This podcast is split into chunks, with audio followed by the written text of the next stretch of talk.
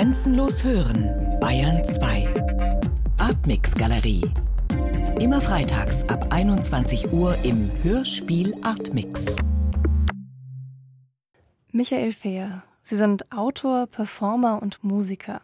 Für ihren Text Semeliberg erhielten sie 2014 den Kelag-Preis im Rahmen des Ingeborg-Bachmann-Preises. In ihrer Erzählung und dem nun daraus entstandenen Hörspiel Semeliberg geht es um den Deutsch-Schweizer Anatol Griese, der einen verdrucksten Alpenbauer namens Schwarz aus seinem abgelegenen Haus abholen muss, weil Zweifel an dessen geistiger Zurechnungsfähigkeit entstanden sind.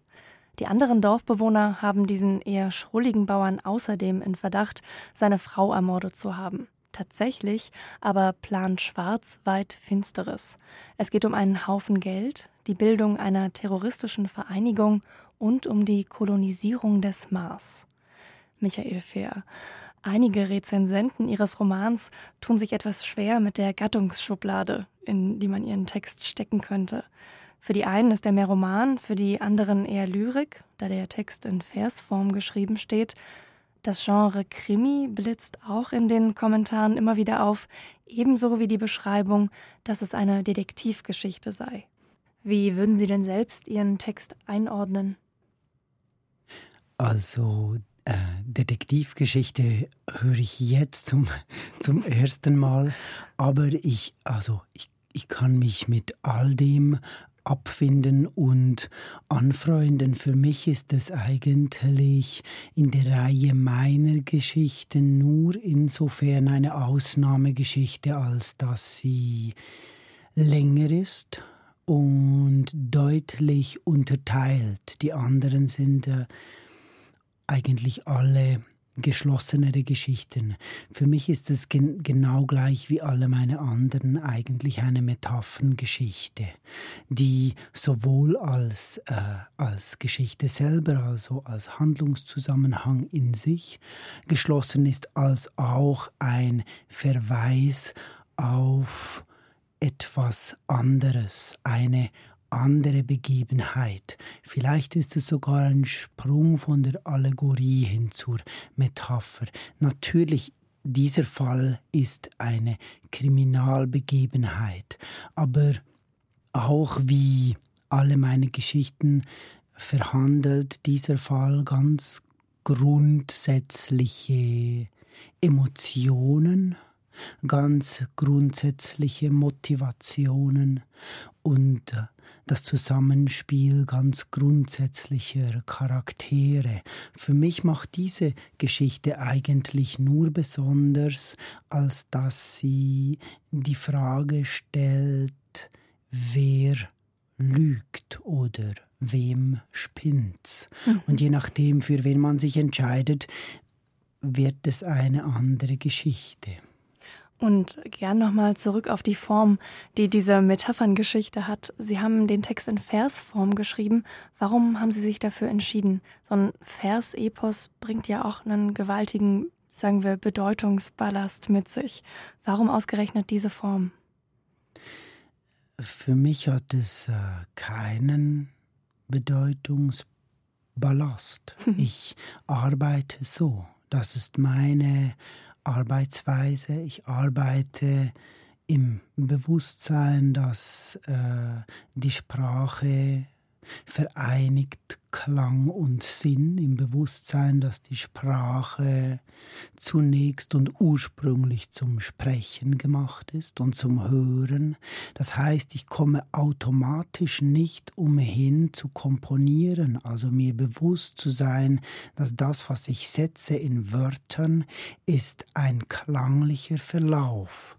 Und wenn ich mir dessen bewusst bin, dann muss ich Entscheidungen treffen und ich treffe gern schöne. Das heißt, ich will ein Werk, das äh, als klangliches Werk auch erkennbar ist, also als komponiertes. Das heißt, als Werk, das mit den ganz grundsätzlichen Strategien der äh, Union, Repetition, Variation, Diversifikation und Reunion arbeitet.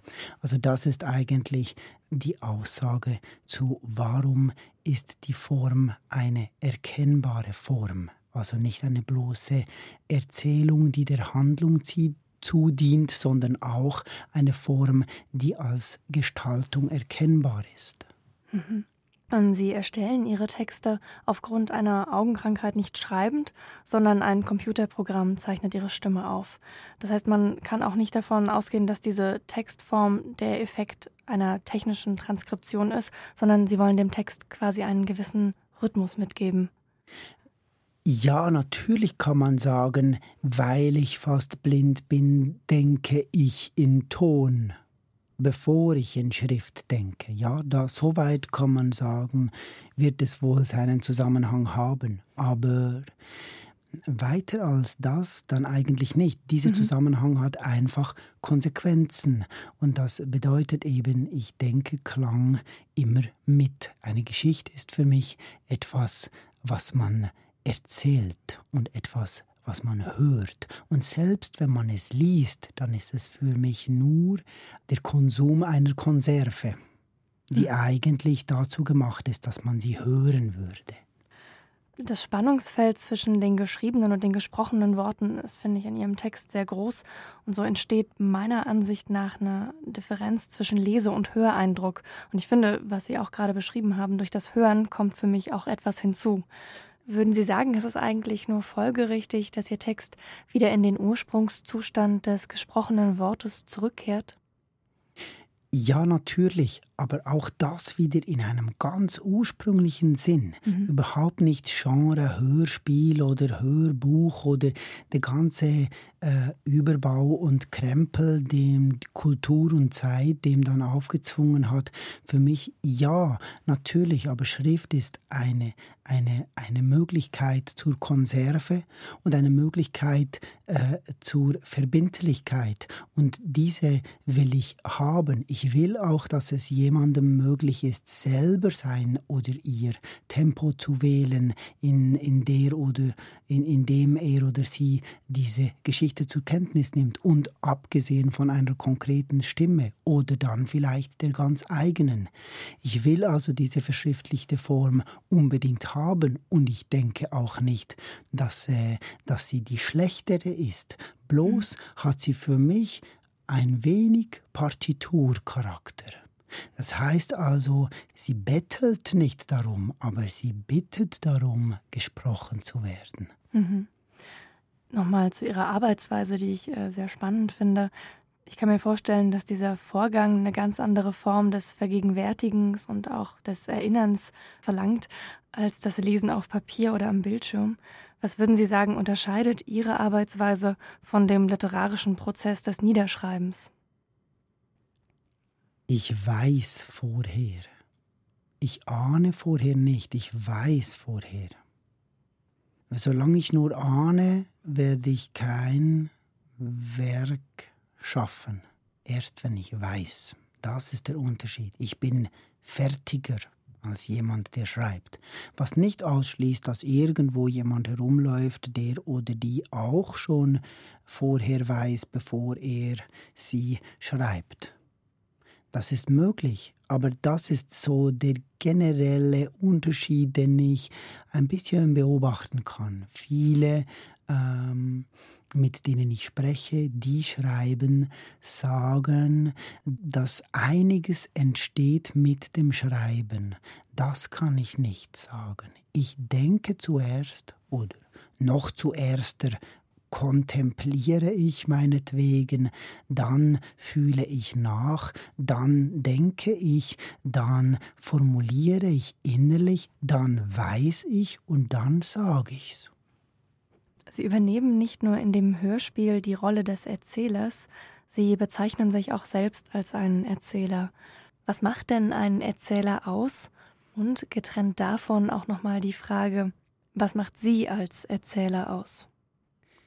Äh, ja, das, das, ich, wahrscheinlich sind das zwei sehr unterschiedliche Fragen. Mhm. Ähm, ich denke, ein Erzähler sollte mithin ausmachen, äh, dass er in der Lage ist, akut zu formulieren. Das heißt also, dass ich mich jetzt nicht zehn Minuten zurückziehen muss, um mich mit Papier, Papier zu beschäftigen, um mit dem Papier wiederzukehren, um formuliert zu haben, sondern dass ich in der Lage bin, jetzt zu denken, ein Tempo zu wählen, das mir ungefähr entspricht, so dass ich während oder unmittelbar nach dem Denken aussprechen kann.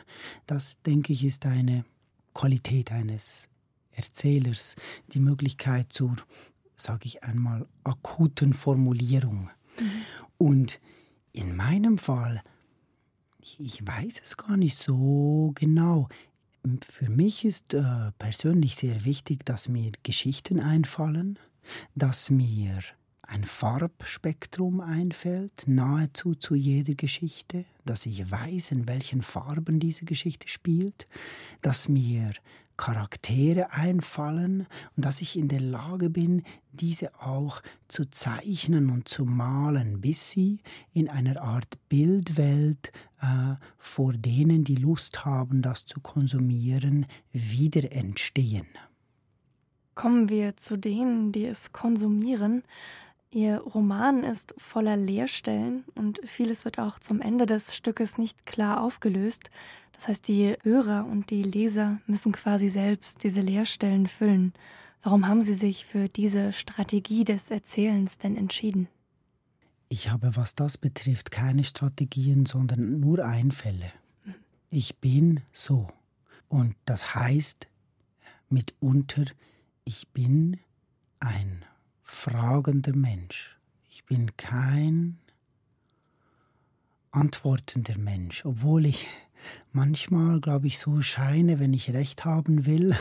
aber, aber okay. dennoch, dennoch bin ich, bin ich im Grunde ein sehr fragender Mensch. Und was ich vorher gesagt habe, dass ich weiß, bevor ich spreche, bezieht sich lediglich auf ein Erzeugnis, also das Erzeugnis vermittels der Sprache jetzt in, in diesem Fall. Es bezieht sich aber nicht ähm, auf mein, meine grundlegende Haltung oder dem zugrunde liegende Haltung, weil die ist eine immer fragende. Zum Beispiel eben, wer hat Recht?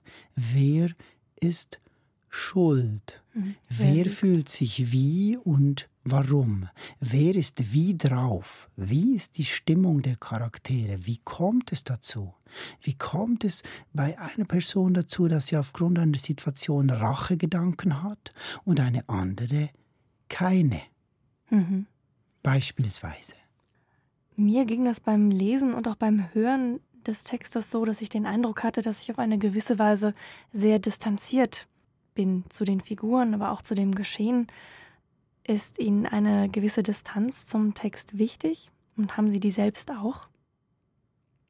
Ich glaube, Distanz zu dem, was ich äh, entwickelt habe, gehört dazu, um etwas Gestaltetes daraus zu verfassen.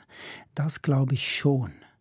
Aber nein, wie ich die Figuren finde, ist für mich ein sehr emotionaler Prozess und bloß, dass ich Emotionen nicht ähm, aufdränge, heißt nicht, dass es ein grunddistanziertes Werk ist. Auch hier wieder, wenn Sie keine Lust haben, mit Emotionen darauf zu antworten, werden Sie keine Emotionen lesen.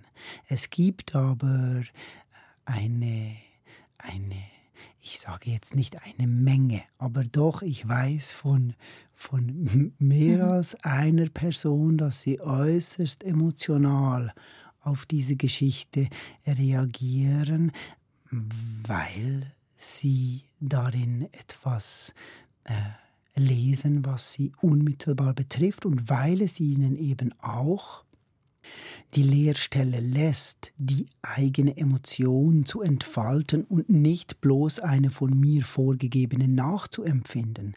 Das heißt, was Sie als vielleicht Distanziertheit beschreiben würden, würde ich äh, in, als, aus meiner Haltung erklären, als ich gebe Ihnen die Freiheit zu wählen, ob sie emotional sein wollen oder nicht. Mhm. Ich, was ich nicht will, ist Emotionen aufdrängen. Ich werde nie versuchen, ihnen Trauer aufzuzwingen, indem ich die Kinder sterben lasse.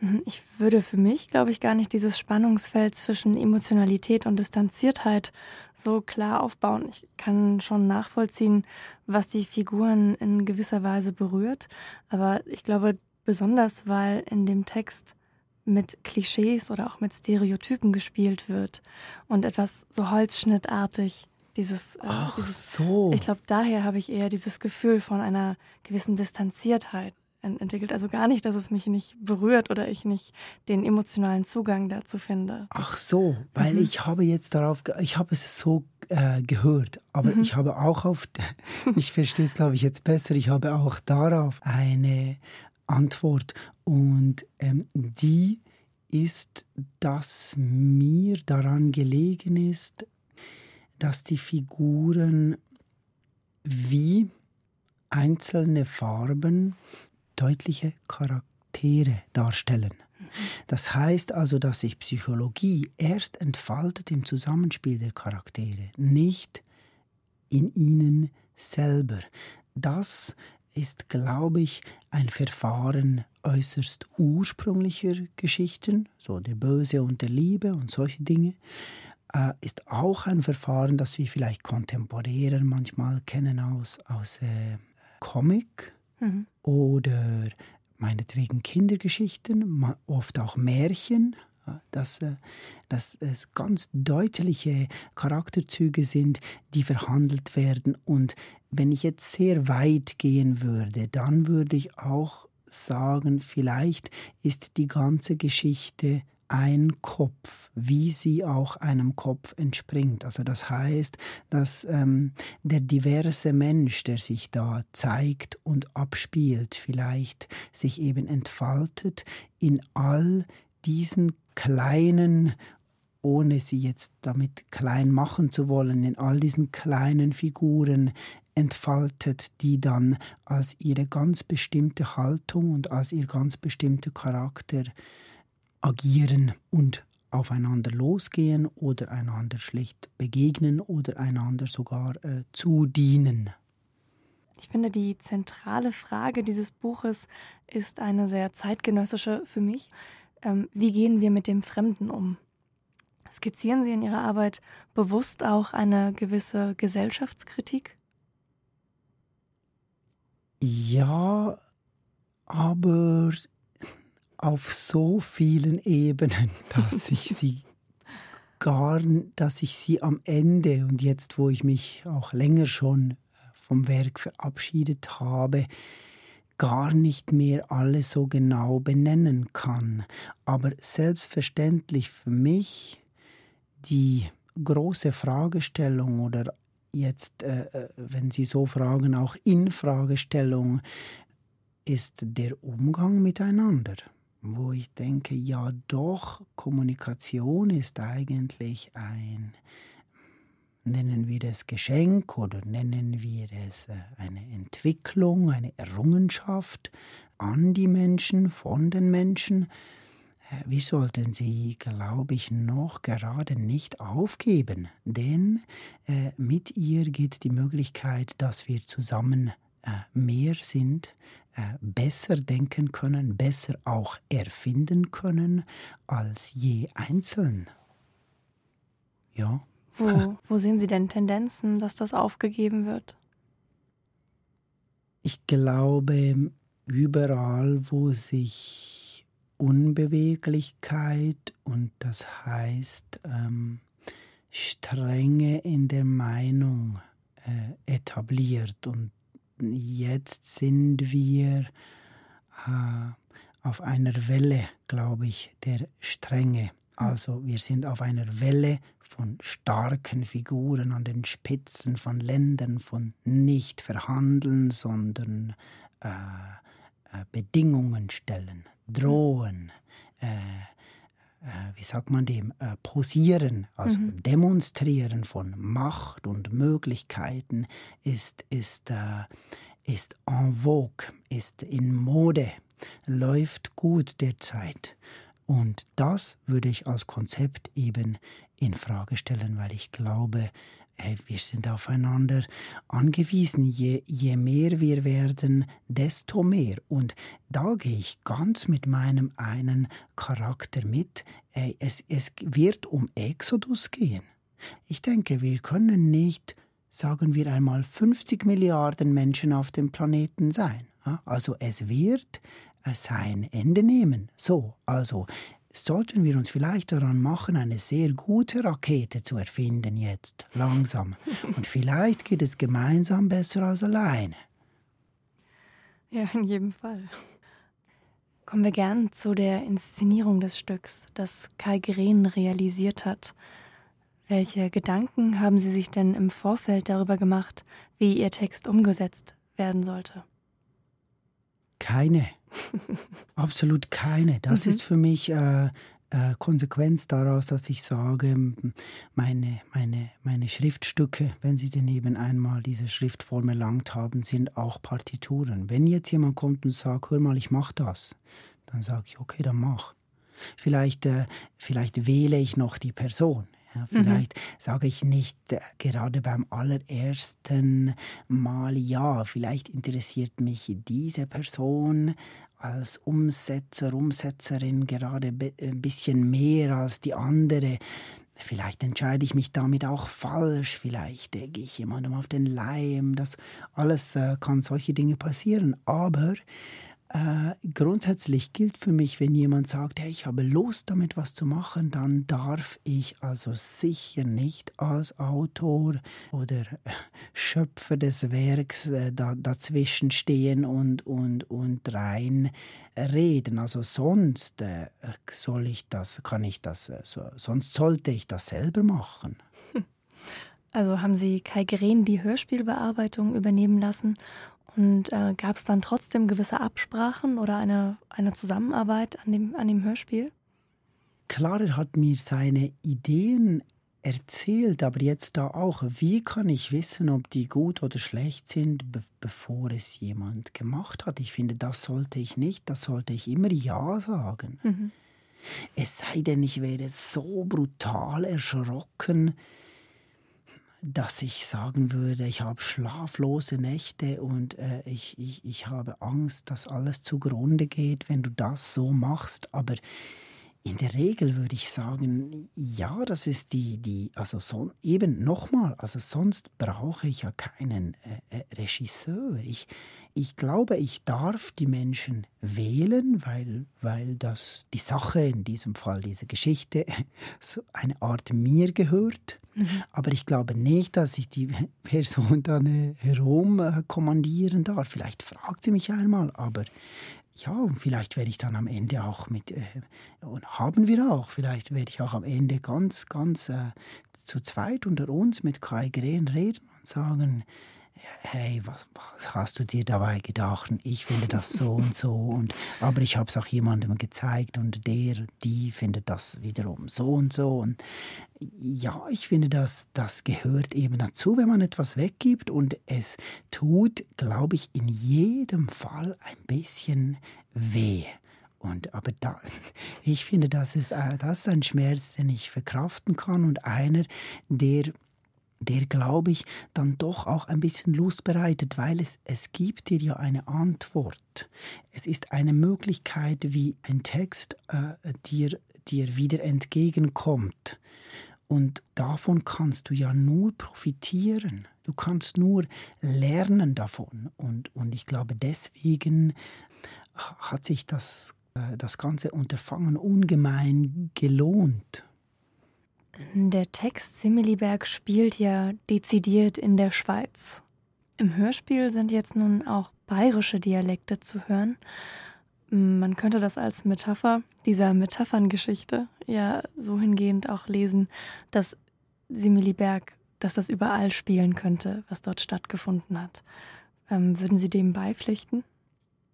Ja, absolut. Also diese Entscheidung oder diese Idee finde ich ähm, absolut richtig, kann ich nachvollziehen und habe ich eigentlich auch Freude daran, dass sie von dieser Erkenntnis äh, zeugt oder von dieser Lesart, weil ja, natürlich sage ich Schweiz, aber wie alles, was ich auffahre. Die Schweiz ist ein Bild.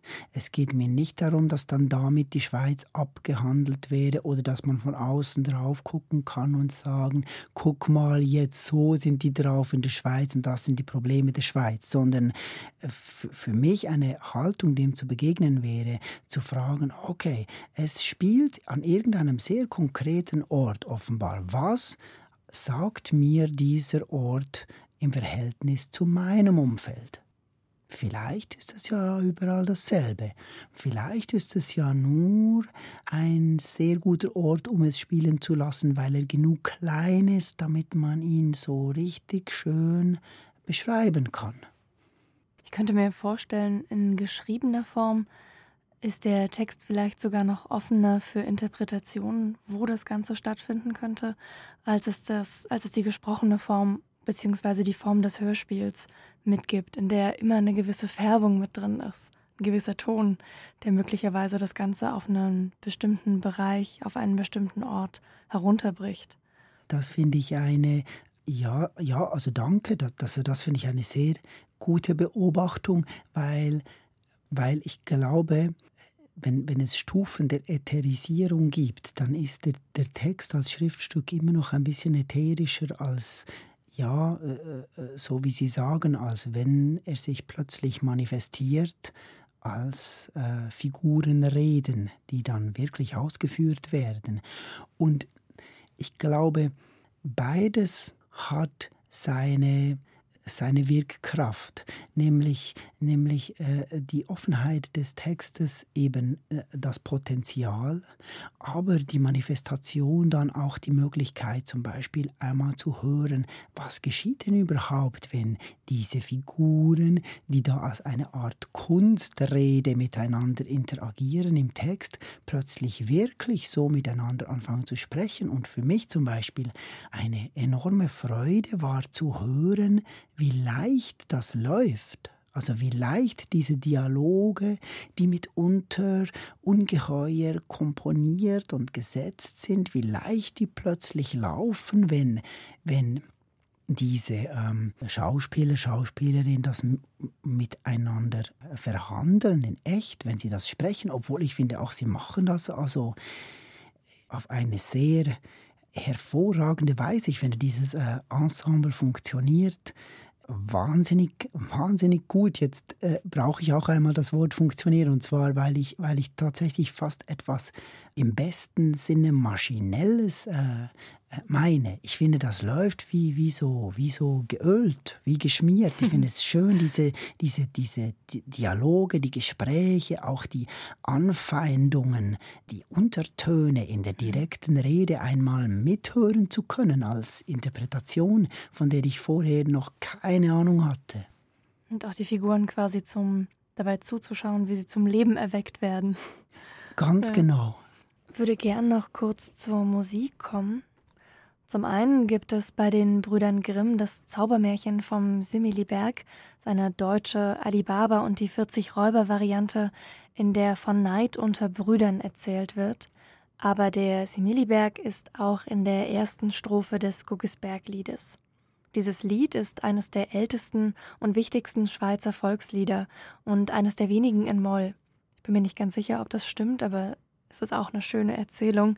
Es wurde früher den Schweizer Truppen verboten zu singen, weil es die sogenannte Schweizer Krankheit auslöst, die Melancholie. Und dieses hm. Lied, in, in, das, ist, ja, ist, eine gute Erzählung. Es kann ja, weitergetragen werden. Ja, das stimmt. In diesem Lied wird die Geschichte eines jungen Mannes erzählt, der in einem Liebesstreit meint, seinen sehr viel reicheren Nebenbuhler umgebracht zu haben. Er flieht und tritt wie damals üblich in fremde Kriegsdienste ein. Er sehnt sich jedoch zu sehr nach dieser Geliebten, kehrt zurück und stellt fest, dass sie sich das Leben genommen hat. Sie sind selbst auch Musiker. Wie relevant ist für Sie der enge Bezug zur Musik für Ihr Schreiben? Wir haben vorhin auch schon von, von Rhythmik gesprochen und Sie selbst haben das auch einmal formuliert als Artikulation gleich Perkussion. Vielleicht können Sie da noch ein bisschen beschreiben, was Sie damit meinen. Ja, eigentlich kommen, äh, äh, kommen wir damit auch ein bisschen auf den Anfang des Gesprächs zurück. Ich glaube, ich bin mir sehr bewusst, dass das ein Wort, sei es zufällig, sei es durch eine sehr gezielte Evolution, eine kontemporäre Klangfärbung, Klangstruktur erreicht hat. Die muss ich, wenn ich es brauchen will, berücksichtigen. Und da beginnt für mich bereits die vollkommene Musikalität, weil wenn ich jetzt die Worte wähle, muss ich mir bewusst sein, dass ich, äh, dass ich damit auch einen Klang wähle.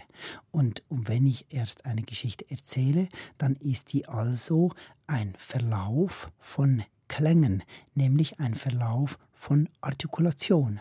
Und ich glaube, man kann es schon, schon, wenn ich sage Artikulation, dass wenn man es einmal nicht nur nach dem Sinn hört, aber auch nicht Sinn entleert, sondern einfach wie es sich entfaltet, sowohl als Sinn als auch Klang, dann, dann ist das für mich die ganze Musikalität. Ich könnte ein Lied machen, mit, um nur sagen Artikulation. Ich weiß nicht, man kann es auf verschiedene Arten sagen, aber nicht auf beliebig viele. Mhm. Denn es ist das Wort, ähm, das es ist. Und, und das ist für mich die Beschäftigung mit Musik. Also wie geschieht es, dass ich aus einer Phrase, die ich sprechend noch ziemlich unstrapaziert darbieten würde, plötzlich Musik wird, weil ich sie eben anhand des Materials, das sie mir liefert, anfange zu strapazieren, zu, zu zerren, zu quetschen, bis sie irgendetwas von sich gibt, was man plötzlich als eine Art Perkussionsinstrument wahrnehmen kann. Und jetzt kann ich noch ein bisschen Ton Höhen nachhorchen und überlegen, ja, auf welchen Tönen spreche ich denn dieses Wort? Und dann kann ich diese Töne auch ein bisschen überbewirtschaften, bis plötzlich eine Art Gesang so entsteht. Und dann ist die Frage, okay, mit wem kann ich jetzt das zusammen ausleben? Wer versteht, versteht das äh, so ähnlich wie ich oder immerhin in einem Sinn, der darauf antworten kann? Und dann haben wir schon eine Band. So, es ist eigentlich eigentlich ganz leicht, konkret dann manchmal nicht so leicht, wie es sich jetzt anhört. Aber der Ansatz für mich ist immer der, ich höre überall ein bisschen Puls und ich höre in jeder Sprechstimme ein bisschen Puls und das ähm, verleitet mich, glaube ich, dazu, ähm, nach dem Puls jedes sprachlichen Verlaufs zu fragen und zu überlegen, Ließe sich was machen damit oder ist dieser Sprachverlauf in vollkommenem Unbewusstsein äh, entstanden, dass Wörter eben äh, geschaffen sind, um zu erklingen? Weil das kann darüber das ist mir, glaube ich, wichtig. Darüber sollten wir niemals hinwegsehen, wenn wir noch 100.000 Milliarden Seiten schreiben.